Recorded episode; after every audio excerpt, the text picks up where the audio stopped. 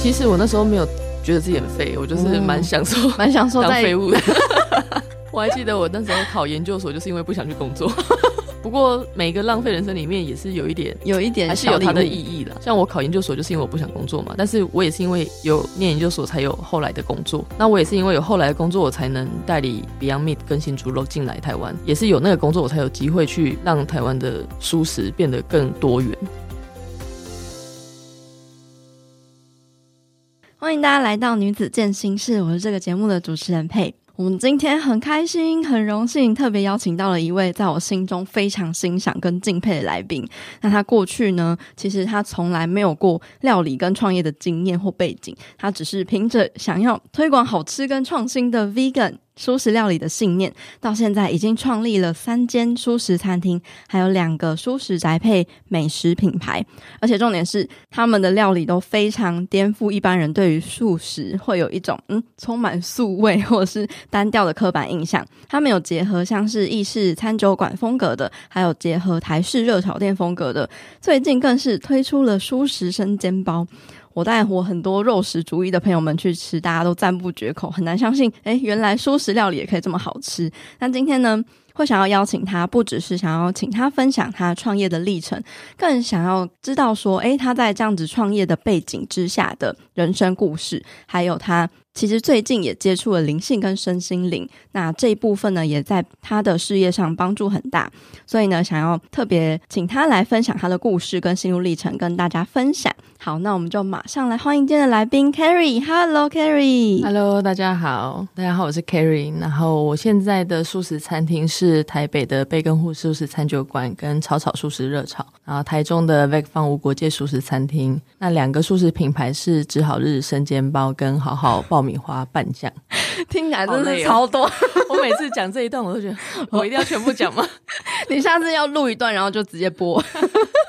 真的超级不可思议。每次看到 Carrie，想说，嗯，最近 Carrie 又在推新的东西，我说，诶，你又做新的东西了吗？他说，对啊。 我说，你怎么一直在创造新的东西？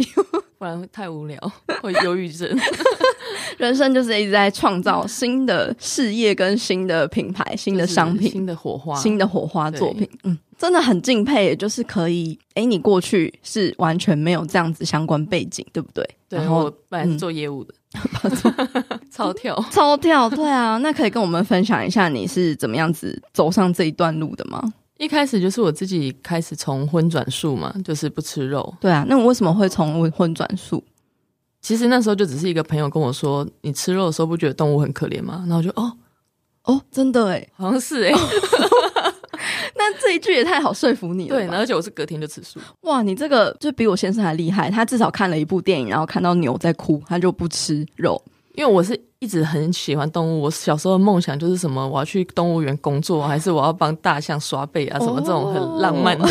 跟动物之间很浪漫的故事，所以他对对一讲对我就是很有共鸣。嗯嗯嗯，然后，反正我就是觉得，哦，对耶，我怎么从来没有想过，我桌上那个肉本来是动物，本来是生的，对，就是真的没有想过，不然我本来是吃肉吃很凶，那隔天就就开始吃素，然后到外面我想要再更严格的时候，我就发现没有合我胃口的， 嗯，然后我身边的人也都不要跟我一起吃，他们都觉得素食很难吃， 对，然后我也我自己边吃，我就觉得嗯真的难真的难不怪好你们不 吃难怪你们不想吃，真的很难吃，情有可原。对，然后我就想说，嗯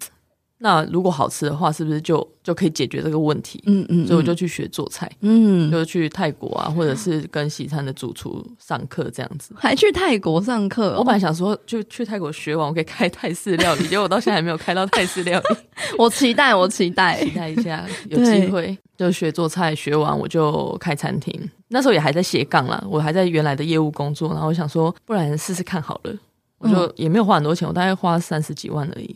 三十几万开一就间餐很厅，小很小很小的餐厅，在然后台中嘛在，台中、嗯座位才二十几个，嗯，然后开了之后就刚好找素食帮我分享，之后就突然爆红，哦 哦，然后就超忙超忙超忙，忙了一年之后，我想说那不然换一间大间一点的店面好了，然后就换了之后经营也是蛮顺利的，但是那时候会碰到一个问题，就是我那时候叫 Vic Fun 无国界素食餐厅嘛，嗯嗯嗯，然后很多人看到那个叶子就已经大概知道这间是素食餐不厅是正常的餐厅，然后进来之后确定一下，哦，真的没有肉，然后有一些客人就走了，嗯嗯嗯然，后我就很不爽，我就觉得你没有给我东西一个机会，因为我很相信你，就算吃肉，你吃了还是会觉得很好吃，对，但是就变成没有机会尝试，嗯所以就因为那个我想 说，对，就因为那片叶子，所以我就想说，那我要再开一间看不出来嗯是素食餐厅的，所以贝根户就从名字、装潢，然后菜单上面我都没有写到“素”这个字，就是我不想要让你知道。对。然后就真的很多荤食者，我们到现在还是八成的客人都是荤食者，哦，如假包换的， 就是一个不爽。有没有那种客人他吃完了还不知道自己有吃素？哦，他就吃完跟我们说：“哎、你们虽然叫素食餐厅，可是肉做的很好吃。” 我想说，你在你你说的是什么肉？ 我确认一下，你说的是什么肉？太好笑了吧？对啊，嗯，可是你从来没有遇过什么困难吗？在你创业就疫的情路吧上，，真的在疫情之前超级顺风顺水的。我就那时候很想说，我一定是做对事情了才会这么顺。然后疫情来的时候就想说，我到底做错了什么？因为过去太顺了，然后又还是不顺一下这样子。对，然后真的是因为我并不是那种超有钱，然后开餐厅的，嗯所以疫情来就一下就烧光，所以我们又去跟银行贷款，贷了几百万这样子，哇，所以就是心脏要有一点大颗，因为那时候市场上很多餐厅都在收嘛，可是我又觉得这件事情我不想要因为疫情就中断啊，然后而且有那么多的员工伙伴。对，所以我们那时候也是没有做任何裁员啊什么的，嗯，就是撑到现在，终于撑过了。撑了两年吗？就是中间疫情有好一点，但是后来又开始，哦，对对对啊，，大概只有好两三个月，然后又开始，然后现在这一次应该是真的算是解封了。嗯，对，我有一次就是很印象深刻的是，你除了遭遇疫情之外，还有淹水，啊，对不哦对？好惨呢、有有去记得年五月，对对对，去年有一次那个台北大淹水，对然后很多地下室或是很多那种低洼地区的地方都淹水，没错，然后 你们那个超 惨的，你们的餐厅也 是，我自己苦中作乐。对，然后我刚贷款，然后又淹水，我在我已经那时候在台中，想说因为台北不忙，嗯，然后就回台中家里，就是跟家人在一起这样子。然后我听到淹水的时候，我整个 一直笑， 我觉得太好笑了，怎么有人可以这么衰？ 然后我们那时候有我们地下室有我们仓库嘛，食对材仓库，对然后有一桶那个可可粉，嗯，然后我就说，哎、它变成阿华 田了，让我记下来，台中我还喝。 就是一直在闹，太会苦中作乐了。对，因为那个真的已经地下室淹到腰，我食材全毁，天哪，就是你贷款之后，然后还赔了一堆，就食材应该五六十万吧。哇塞，这是比当初创业的那个基金还多的。但是就是想费说用啊，算了，那也没办法嘛，你这没办法控制的事情， 对，对真啊的，所以就从头开始的感觉嘛，在财务上是财务上还比是本来更 惨，不止从头开始，还负债更多。哦哇。那后来呢？就是到现在，我们现在已经贷像贷款就已经还掉一半了。嗯嗯就是很快，其实疫情结束之后，我们算是恢复的速度还蛮快嗯的，继续努力啦。因为我不管了、我因为我没有要停止做这件事情、啊 反正就是坚持下去就对了嗯对啊，而且你你们的食物餐厅也是真的很受欢迎，嗯，目前感谢大家支 持，做的还不错。对啊，而且还有热炒店，对不对？对，嗯，热炒也是那时候被跟户开完，然后我们宵夜都要去外面吃东西。这附近有一间热炒店，我都去那里吃。对，然后我每次跟他说炒饭不要加蛋，葱可以。嗯，然后每次都给我出蛋炒饭，因为他回头就跟厨房说：“哎、一个素炒饭。”可是台湾人对素炒饭的印象就是就是有蛋的，蛋奶素。对对对，对啊，然后我就觉得很不爽，一个不爽又是再开一间热炒店，对吧、大部分都是出于先满足自己吧，嗯，就是我觉得我有这个需求，一定很多人也有。一言不合就创业，对，太厉害了。那你在创业初期啊，台湾的素食的风气跟现在相比，其实就还不太盛行嘛。嗯那你是怎么样子看到这块市场，然后投入这块市场的同时，你有做过什么衡量吗？还是就不管？我觉得我好像比较直觉型的。嗯我后来才发现，我一开始以为我是很理性的人，对，然后因为我会去说为什么我要做这件事，比如说。台湾很多人吃素，可是我觉得素食的好吃程度没有达到我的目标，嗯就是我觉得为什么出门吃饭都是这些东西，对，对，所以我那时候就想要这样做，但是其实最最后我还是直觉啦，我觉得我都吃不到东西，很不爽，我就想要开店，我就想要学，然后想要开店，想要我身边的人可以跟我一起吃饭。真的很单纯，只是想满足自己的需求、欸。哎， 但是其实很多事业都是这样开始，就是觉得这个市场上的东西没有我要的那一个，所以我就来做。对，好像对是欸、因为你如果有需要，代表很多人应该也会有需要的对。就科技始终来自于人 性，创业也是。没错。那你还有什么样子的，就是人生经历吗？在创业之前， 我人生经历很刺激，很刺激， 很精彩。 大家准备好这个呃爆米花、零食跟饮料，我们准备来听 Carrie 首次在我们的节目上公开的这个人生经历。我觉得人生经历就是后面这些事情，我都觉得很小事情。后面这些事就是比情如，说你说淹水啊，赔嗯赔多少钱，这些我都觉得是好小好小的事情，就是因为这跟我人生经历比起来根本就没有什么。难怪你可以这个苦中作乐欸诶、对，就是我觉得生死跟家人以外的事情都不是什么大事，嗯，因为像我一岁的时候，我爸爸就亲生父亲就是进了监狱嘛，所以我们嗯接下来的十五二十年都是隔着玻璃讲话。对，就是你要去看他，然后才可以讲话。天哪，完全大家应该没有预期到你会讲突然讲了一个很劲爆的，对对，然后加上我小时候一直以为，就是大人都会骗我说你爸爸在当兵，哦，大人大人那红了，你小朋友也没想太多嘛，当兵这样好像也很 哦合很理，合理，对对啊对啦对对，然后到后来是好像是我堂哥还是什么，就因为我爸是双胞胎，然后哦他的兄弟也在监狱，嗯超巧的，我真的觉得双胞胎太妙了， 就一起对双胞胎一起进监狱。然后我，所以我堂哥他就跟我说，没有，你爸是在被人家关什么的，哦，嗯堂哥他爸爸也是在监狱，对，所以我才恍然大悟。所以我那时候几岁的时候恍然大悟啊，国小，然后我记得我那一阵子真的超级心情不好的，嗯然后因为差不多时期，我又发现就是我的算是继父，嗯，他是有家庭的人，因为台湾不能重婚，不能有两个婚姻，对，所以必须要原配答应，就是原配答应你可以有二房三房这样子。哦，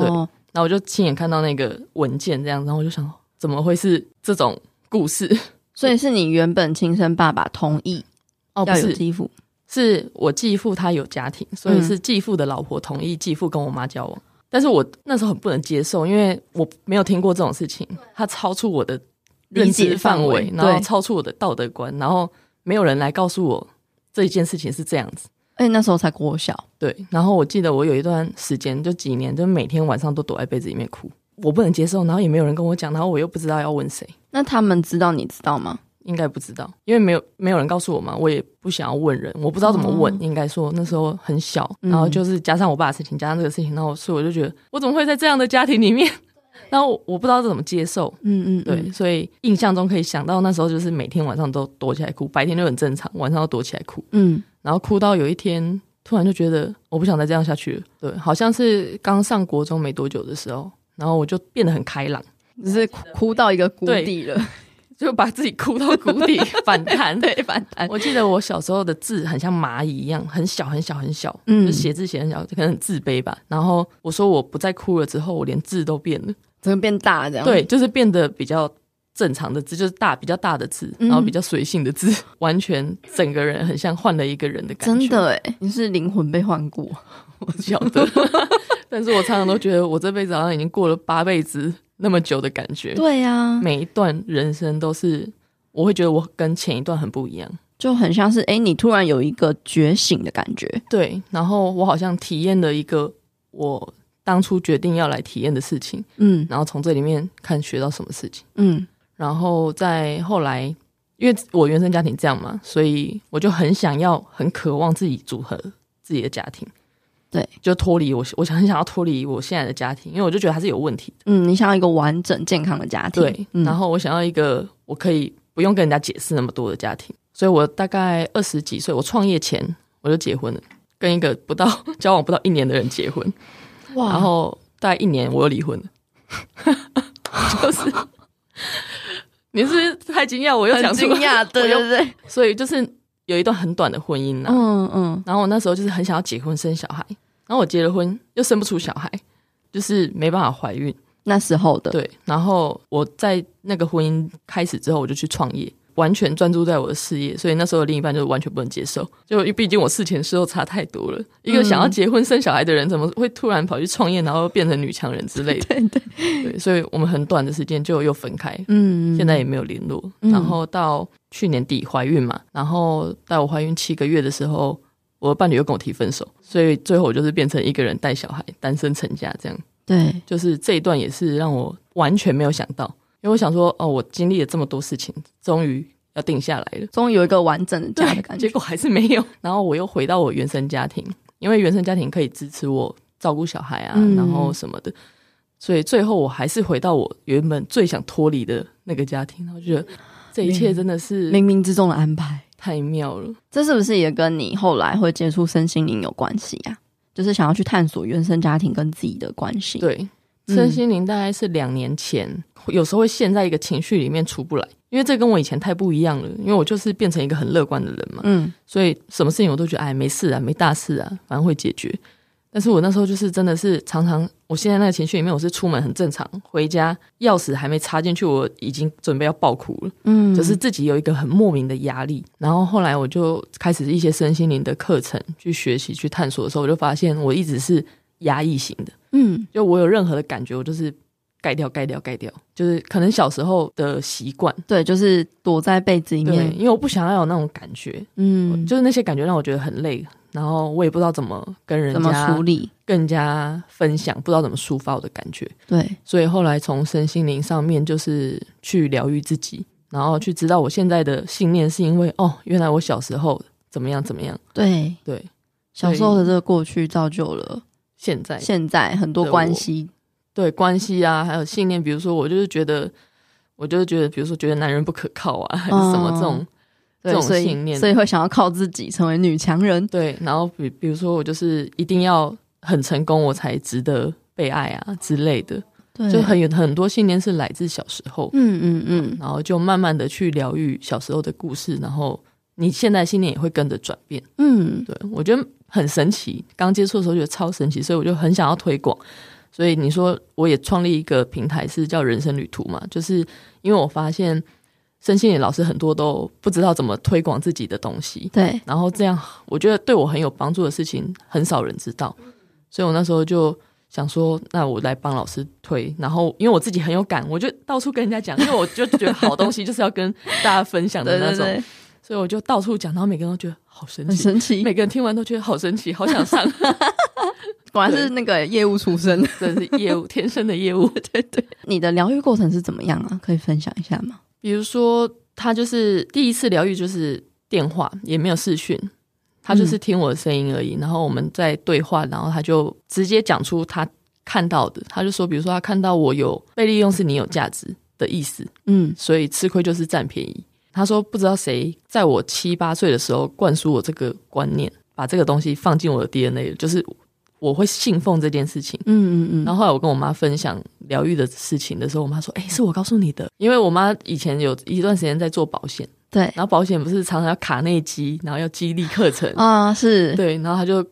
跟我讲，她说人要人就是要有用，然后人家利用你也是你有价值才会利用你啊，只是之类的这种东西，然后要多付出，吃亏就是占便宜，吃苦当吃补之类的， 这真的就是很那种主流的价值观。对，然后小时候我也没有认真要学，可是真的是小孩子很单纯，你丢给他对什么，他就吸海什绵么一，样嗯，全部吸进来。就像咒语一样，对，然后到我长大，我才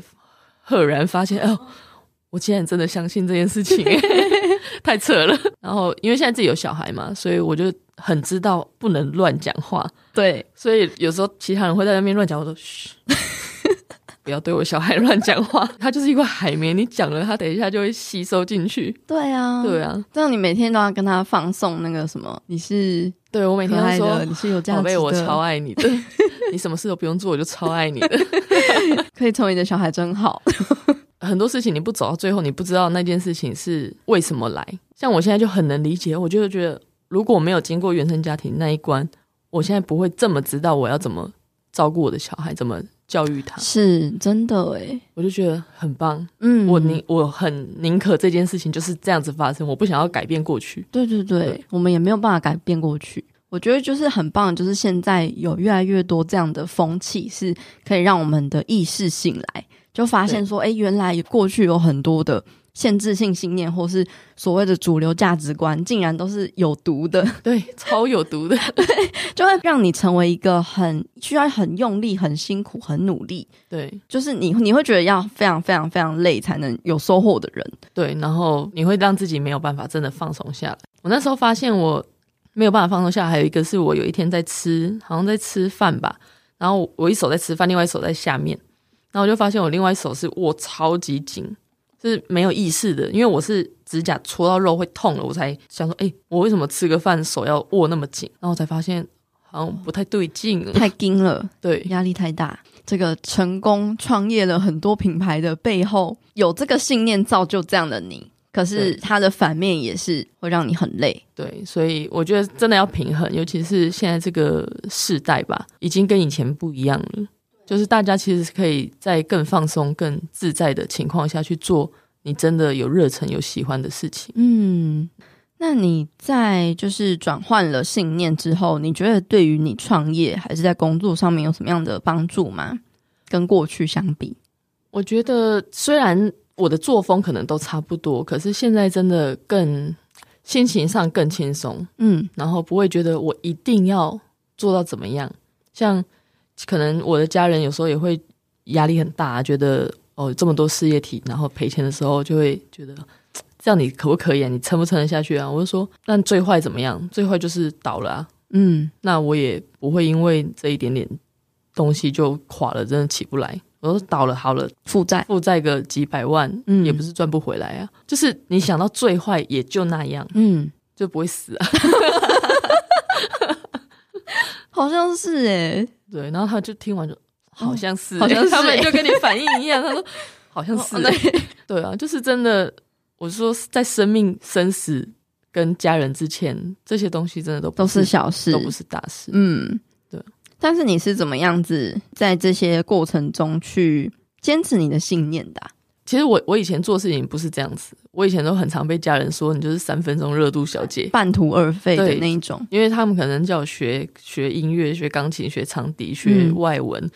然后叫我去考公务员。对我没有一件事情完成的，就是我会做，但是都做不完。嗯，他们就觉得我就是什么都一下子，所以到这件事情，他们也很意外，就是哎、我竟然可以撑到嗯撑这么久，而且还现在已经快六年了，对啊，然后还没有想要停下来，所以我那时候回想起来也觉得，哎、对这件事情我真的坚持很久，可是我想应该是这件事情对我来说的意义就是我真的很喜欢动物，嗯，我真的不想要那么多动物受苦，这个算是我做这件事情的中心思想。对，对，所以为了这件事情，我就是会坚持下去。刚创业一两年的时候，那时候也有在考虑说，因为我那时候还有工作嘛，嗯所以我在想说，我是不是不要做这个，我就回去继续我的工作就好了。因为我那时候工作待遇非常好，但是我那时候就开车业务嘛，在对高速公路上面开车，然后就每次我这个想法，就会有一台在租的车经过我，租就是要去屠宰场的那种车。 然后一经过我就觉得，啊，我怎么可以有这种想法？我真的太愧疚了。 我有一次还真的哭欸诶、在车上边哭边开车，我就觉得我太过分了。我竟然放着这些猪不管，我竟然想要临阵脱 逃。我现在讲觉得很好笑， 我现在有那个画面诶、就是你每次想那个想法之后，然后就有一个一 对对猪在看你，真的不夸张，每一次。因为高速公路其实有时候就会遇到，可是我平常好像也没有一定会遇到，但是每一次我这个想法就是会遇就到，是会遇到然后我就觉得 OK，我懂了。 it's a sign，我知道你的意 思，宇宙要你坚持，，对，坚持下去，对然后就坚持到现在了。我觉得真的很不可思议耶，就感觉，而且我觉得好像你会在做这件事情这么顺，可能也也是就是很多的像这样啊的赛啊，然后还有你真的是在做一件帮助地球的事情，所以才会这么顺吧？我觉得，我对不对？也觉得应该是做对事吧，就是除了嗯疫情的时候，我都觉得我应该是做对 事， 还好现现在又回来了，对对对现在又恢复了，还好恢复的很快，对，嗯，所以你真的就是有一个中心思想，对这件事情很重要。那你在之前半途而废的时候，你会觉得自己就是一个很废的人吗？其实我那时候没有觉得自己很废，我就是蛮享 受、蛮享受当哦在废物 的。我还记得我那时候考研究所，就是因为不想去工 作，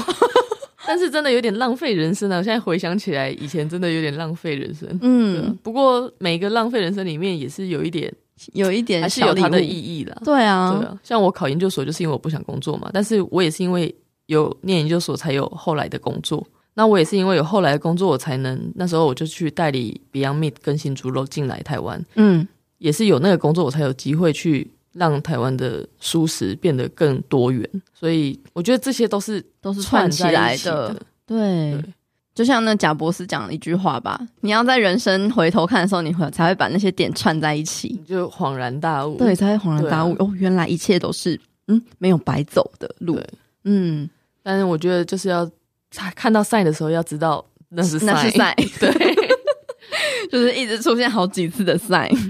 在做杯羹户的时候，也是我们是钱花到精光，对，然后工程尾款付不出来嘛，嗯我就是开店，然后把工程尾款赚到，然后再付钱，就很 很刺激。很多人会觉得说你怎么敢啊？万一赚不到嘞？我说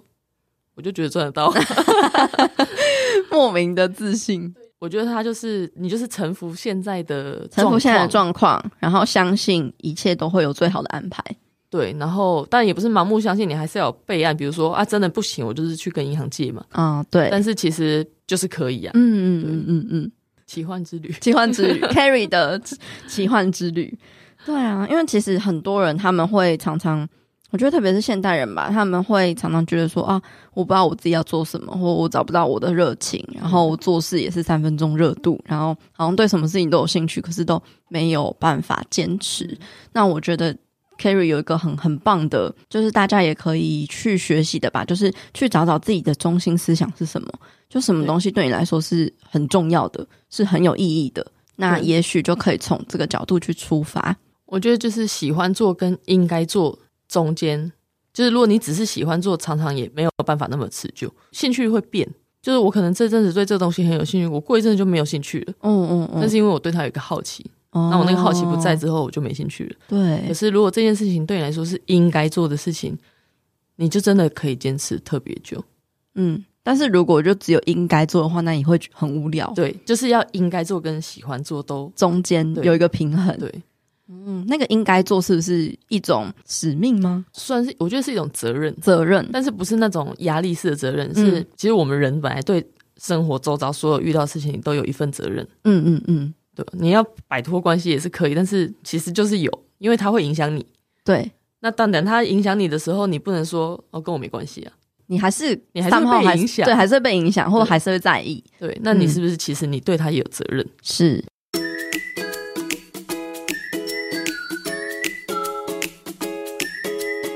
阳光豆米浆营养商谈室。本期节目由同一阳光赞助播出。忙碌的生活中，一定要记得留一点时间给自己，留了一点休息与放松，反而会更有能量去面对其他的挑战。而且透过认识自己，找到自己最舒服的位置，并且为自己而活，活得精彩。推荐给大家，能够补充镁、铁、锌以及总多酚的同一阳光无加糖黑豆浆，让你拥有美丽好气色，每一天都成为更好的自己。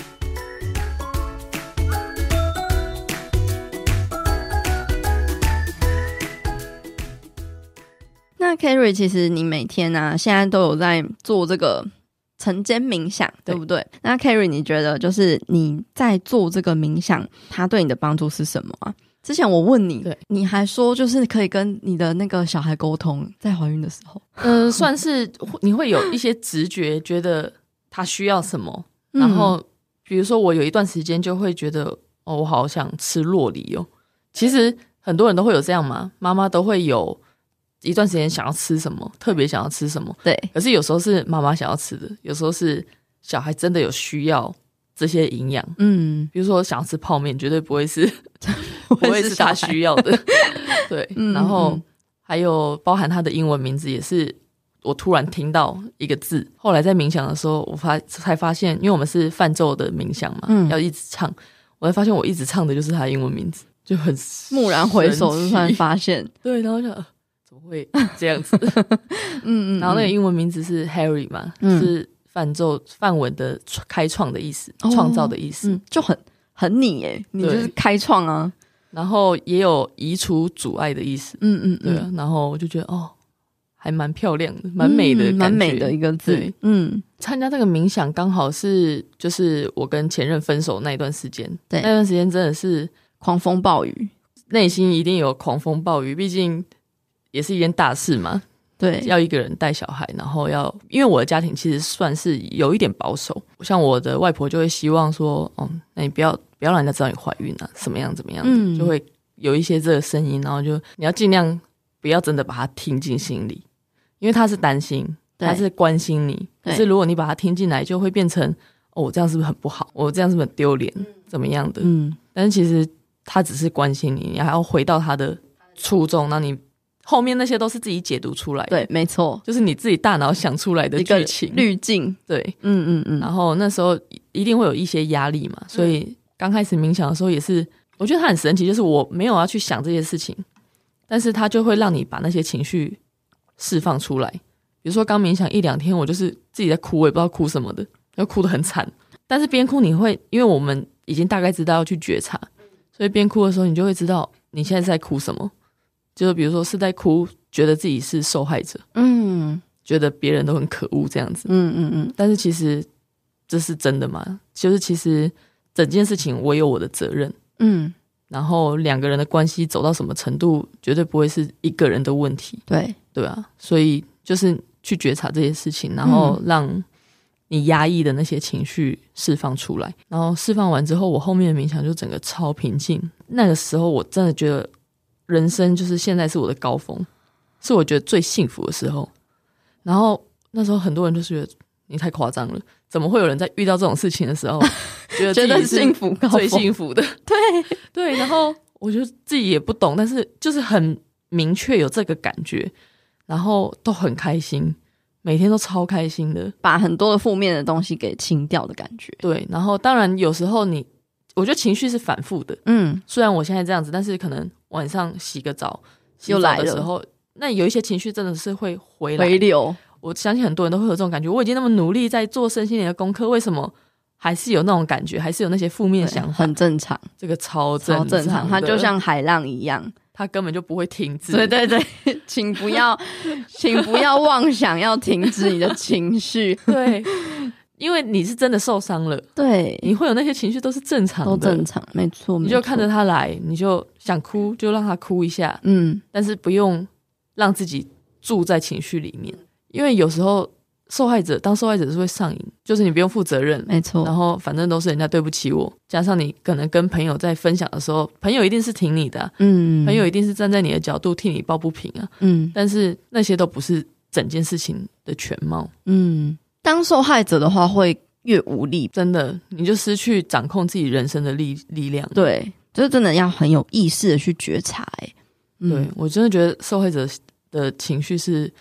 最需要去觉察，然后不要住在里面，嗯因为它真的太毒了。太容易，就是我们就直接跳进去了，这样。对，透过冥想能够帮助你，可以开启更多的觉知嗯跟觉察力。对，然后释放掉你不需要的那情些绪不需要压抑住的东西，对对然后剩下的真的就是很平静的感觉，然后很喜悦的感觉。嗯，所所以以我觉得很推荐大家可以把冥想放进自己的 routine 里面。日常对 routine，，嗯，我真的也没有想到我会坚持那么久，哦对，吧？就是可有看到它带来的好处啦。对，然后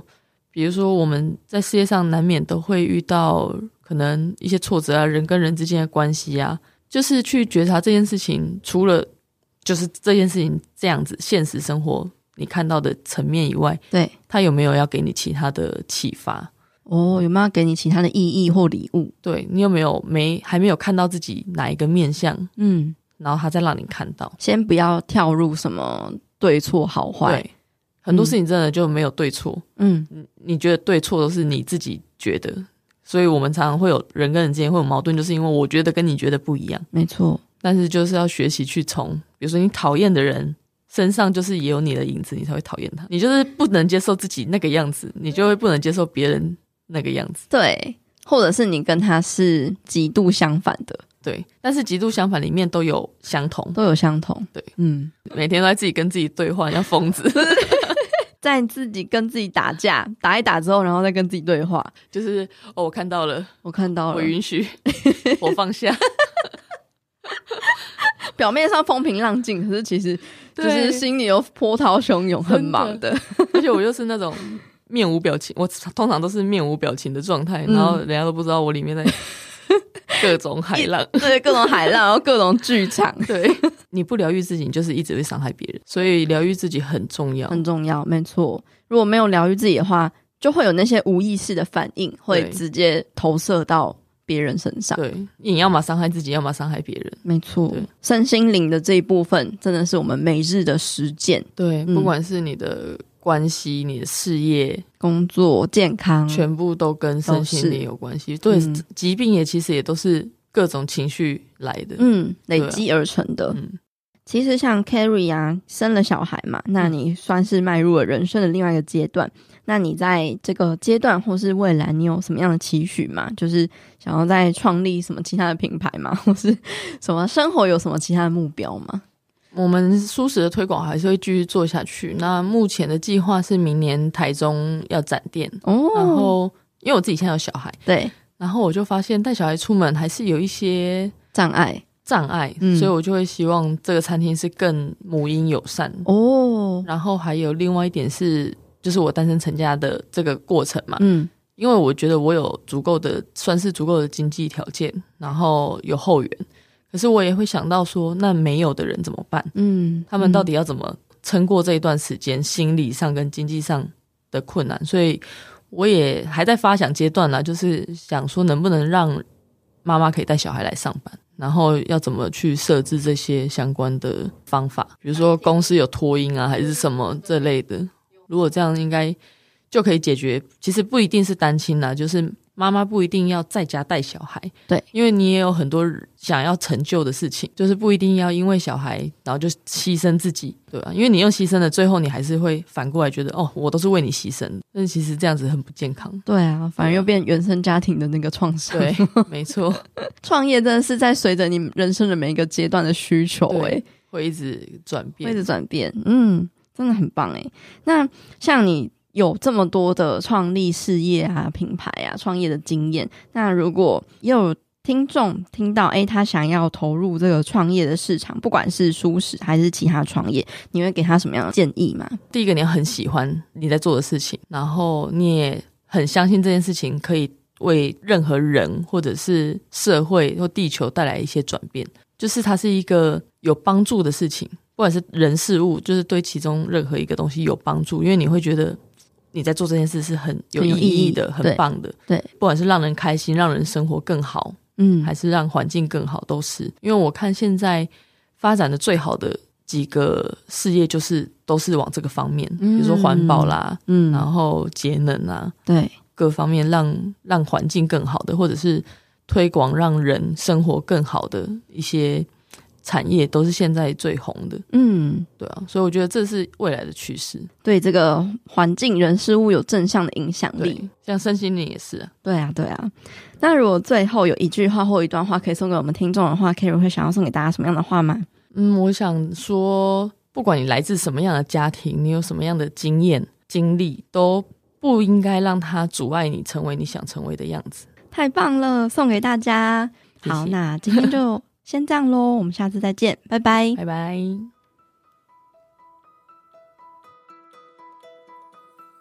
好啦，那今天的节目分享就差不多到这边告一个段落喽。如果你喜欢我们这一集节目的分享，或是你听完有什么样的心得或收获，欢迎你截图这一集的节目画面，分享到自己的脸书或是 IG 的现实动态上，标记 tag 女子健心室的账号 Girl Power Room，或者是我的账号 PayPay Fit Life，和我们分享你有什么样的想法。那如果你喜欢我们分享的内容，想要支持这个频道的话，欢迎你在 Apple Pocket 上面帮我们留下五星评分，并且记得留言给我们鼓励。又或者是你可以用行动小额赞助这个频道，让我们有更多的资源跟动力继续创作下去。另外，也欢迎你加入我发起的读书会“建心聊书会”，里面有我精心挑选和录制的好书，由我来为大家分享书中的重点精华，一年内带你读完一百本的好书内容。欢迎你点击节目资讯栏中的报名链接，加入我们一起成长吧。最后，希望你永远都要记得，你往前踏出的每一小步都是累积，都是进步，所以为自己走过的路喝彩吧。女子健心室，我们下次见喽，拜拜。